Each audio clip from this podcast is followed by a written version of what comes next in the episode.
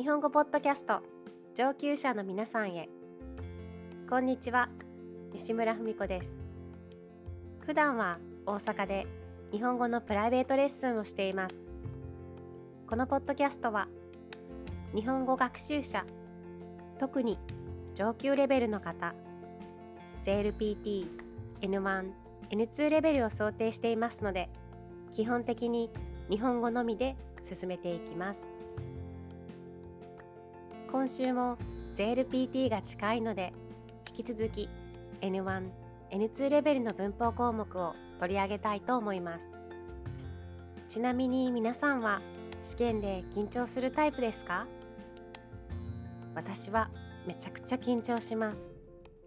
前の日はなかなか眠れないし電車が遅れたらどうしようとか道に迷ったらどうしようとか試験に関係ないことも考えてしまうんです。小心者なんです。リスニングは緊張してしまって一つでもわからない言葉が出るとちょっとパニックになっちゃうし一つわからない言葉が出てくるとその後の会話が耳に入ってこなくなったこともありました。わからない問題は諦めて気持ちを切り替える方が絶対にいいんですけどね。最初の方に答えがわからないことが続くと本当に焦ってしまいます。是非深呼吸して心を落ち着けながら試験を受けてくださいね。前回否定的なイメージで使う表現を紹介しました。1回では紹介しきれなかったので今週も悪い意味で使われる表現ネガティブなイメージの表現について説明していこうと思います。一つ目は何々ざるを得ないです。これは本当はそうしたくないけど仕方がないという時に使います。例えばスタッフにコロナ感染者が出てしまいイベントは中止にせざるを得ない。するはせざるの形になります。この文法には本当は中心にしたくないけどという残念な気持ちが含まれています。何か事情や理由があってそうしなければならないという意味です。日本では今でも時々コロナ感染者が出るとイベントやコンサート舞台などが中止になっています。早くこういう心配がなくなればいいんですけどね。もう一つの例文は怪我をしてしまったので次の試合は諦めざるを得ない。これも試合に出たいけど怪我で諦めるしかないという意味です。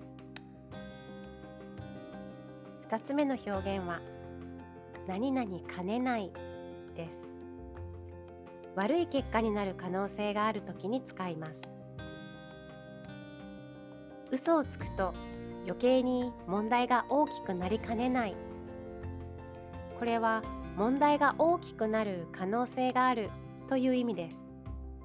基本的に悪い結果に使います。彼ならやりかねないね。これは誰がやったかわからないけど彼ならそれをする可能性があるという意味です。いいことをした時には使いません。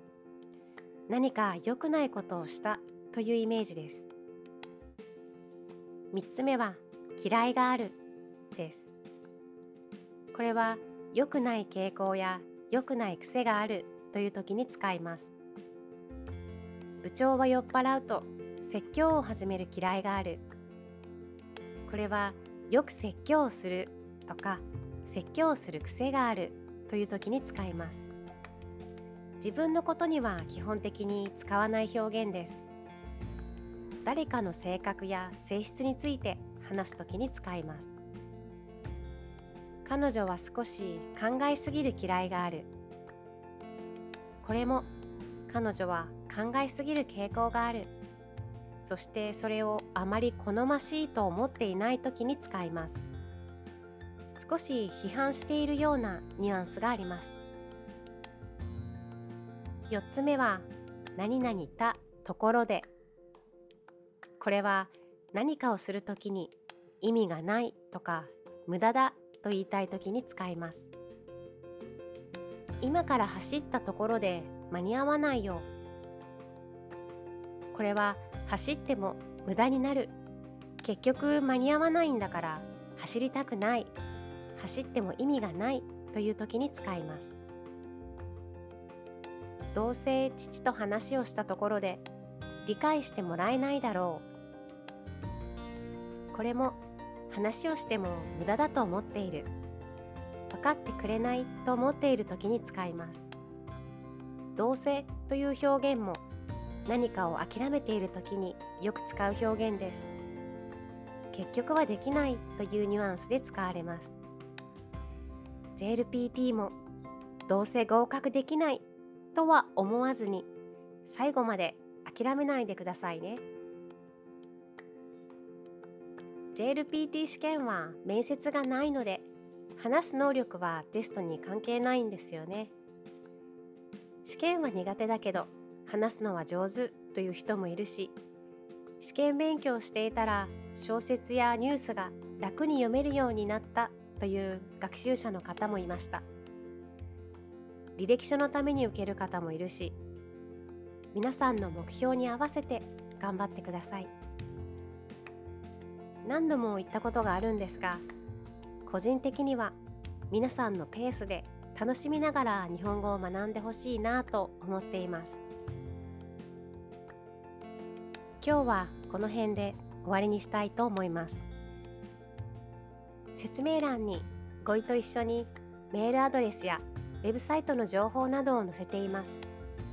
私のレッスンに興味があるという方ぜひ問い合わせてくださいね。